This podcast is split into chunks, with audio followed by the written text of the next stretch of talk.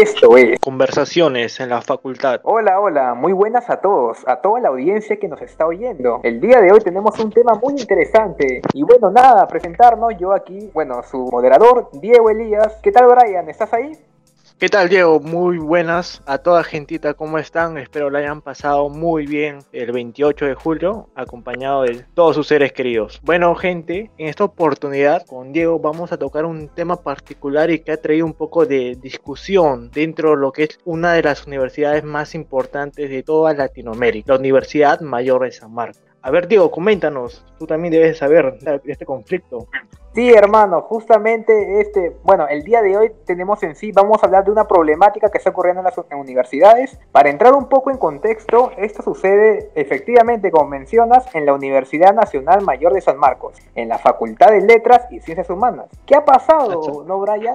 Sucede que la unidad de bienestar ha tenido una ineficacia a la hora de comunicar sus mensajes o a la hora de accionar hacia los alumnos. Este Exactamente. Problema, efectivamente, este problema tiene síntomas y detalles que nos va a poder ayudar una, bueno, un miembro que pertenece al Centro Federado. ¿Podrías presentarlo, Brian? Sí, cómo no, Diego, con mucho gusto y mucho agrado tengo el honor de presentar a mi gran amigo, porque ya lo conozco, ya voy un tiempo de conversando con él y de amistad, a Pedro Adrián. Él es, él es parte del Centro Federado Secretario. ¿Qué tal, Pedro? ¿Nos escuchas? Claro, chicos, ¿qué tal? Buenas noches, ¿cómo andan? Sí, efectivamente, soy parte de, bueno, para introducirme un poco, ¿no? Para soy parte del Centro Federado de Letras y concretamente a la, en la Secretaría de, Bienestar, ¿no? que ve justamente todo este tema de, bueno, el, bienestar completo, ¿no? que desarrollo académico, el tema de, bueno, e, e, es, amplio ¿no? El, tema de bienestar, claro. Claro, parece que el, último caso que se ha visto por los ¿verdad? ¿Nos puede detallar más esto porque estás inmerso en ese contexto? Claro, claro, claro. Como, como lo dices bien, es eh, el, el problema más reciente y más notorio últimamente ha sido lo de los chips, ¿no? Pero claro, este es uno de, los de, de, los problemas que a lo largo de esta etapa, sobre todo esta etapa crítica en la que estamos pasando todos, se ha visto, este, se ha visto evidenciada, ¿no? Eh, el tema de los chips después que este, la unidad de bienestar ha brillado por su ausencia, ¿no? En, en nuestra facultad por lo menos no ha brindado ninguna ayuda. El mismo día de la, de la, recojo de chips recién eh, han publicado la lista y las encuestas que han realizado nunca les han publicado. Criterios que han tomado para hacer la lista se, se ven eh, deficientes Hemos visto que un montón de estudiantes que no lo necesitaban lo han recibido y muchos otros que siguen sin recibirlo, ¿no? Aunque este, sus casos son graves. Eh, bueno, ese es uno de los problemas que podemos ver últimamente, aunque también hay más, como, como mencionado. Uno, otro de estos es el tema de, por ejemplo, el, el tema de atención psicológica, ¿no? Eh, sobre todo en esta etapa de crisis, este, vemos que varios estudiantes este, empiezan a, a tener problemas, ¿no? Este, problemas familiares, problemas, este, o problemas que ya venían teniendo de antes, se empiezan a agravar, ¿no? Y por eso que necesitan una situación, una este, atención psicológica especializada, ¿no? Y vemos que justamente, bueno, la mayoría de estudiantes nos han dicho justamente que es falta con bienestar, este, esta lo demora demasiado en atenderlo o simplemente no les contesta, ¿no? Y ese es otro problema que agrava más la situación, ¿no? Y en realidad todo esto, eh, bueno, aglomera en realidad que este, para este proceso, para esta, este tramo, este, no ha habido una planificación, ¿no? De parte de bienestar. Y no ha habido un real interés en, que bienestar realmente sea una herramienta para este, poder aliviar a los estudiantes o por lo menos ayudarlos en esta etapa tan crítica que estamos pasando. No simplemente todo ha sido improvisado y se, ha dado el porrazo y incluso este, hasta estas últimas semanas hemos visto que hasta este, eh, hay una este, completo abandono ¿no? en, algunas, en algunas partes de, bienestar. Claro, Pedro, sí. Sí, pero, a ver, Diego, ¿qué tienes que decir al respecto? Sí, sí, este, mira, justamente, Brian, lo que dice, bueno, Pedro, es muy cierto. Bueno, Pedro, nos gustaría que tú nos digas lo que son los datos que nos has traído. Tengo entendido de que se han realizado encuestas y bueno, la vas a presentar acá en el programa. Ah, claro, así es. Este, el, justo el día de ayer, bueno, eh, realizamos este, una encuesta para ver cuál es la percepción general de los estudiantes respecto a la unidad de bienestar, ¿no? Y encontramos este, datos eh, interesantes y este, que dan para, para decir bastante, ¿no?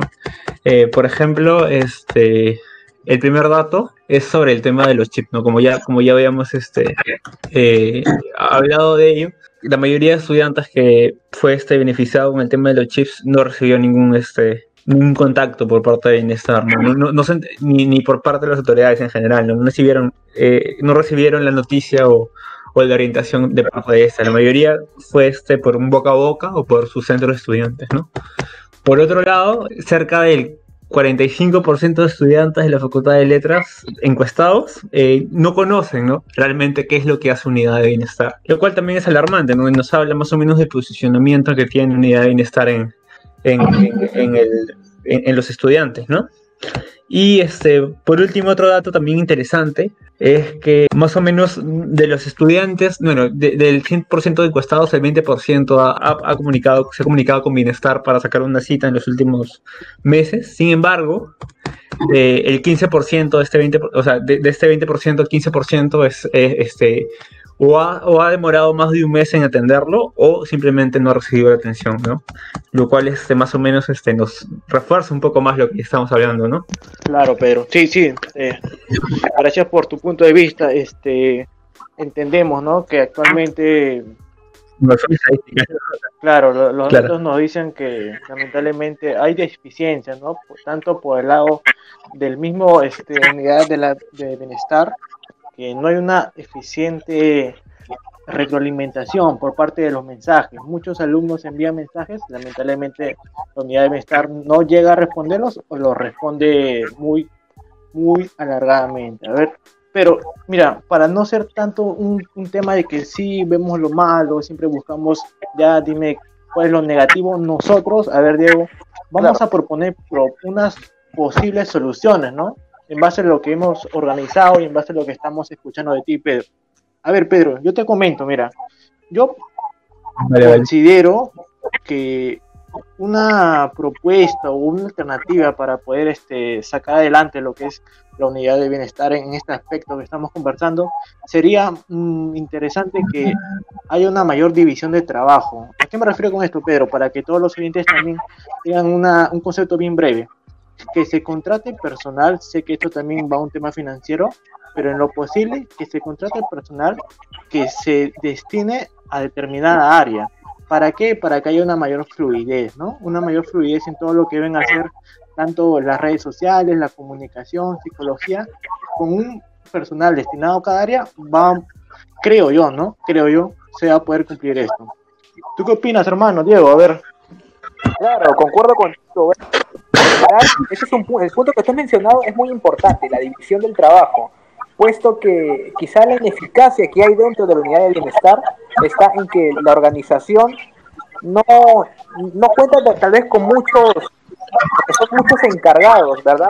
Por lo que tengo entendido, creo que Pedro mencionó que no hay muchos psicólogos que puedan atender a la, a la gran cantidad de personas que necesitan justamente ese en cuanto a lo que estamos diciendo, son prácticamente las percepciones hechas por las encuestas de manera objetiva, no nos estamos basando solo en lo que podemos apreciar. Yo propongo también que se debería quizá optimizar mayor tecnología y para esto es muy importante la inversión. Y se debería invertir más claro. para que justamente este claro. logre sus resultados. Pedro, ¿algunas propuestas? Claro. Claro, claro, tienen toda la razón, chicos, ¿no? En realidad son muy buenas las propuestas y evidentemente van a, justamente mejorar, este, o van, se van, van, enfocando, enfocadas en este, mejorar, ¿no? La eficacia, ¿no? De, unidad de bienestar. Sin embargo, el, el, el gran problema mayor y quizás este, no, no es muy notado por la gran mayoría es el tema del presupuesto, como bien lo mencionaron, ¿no?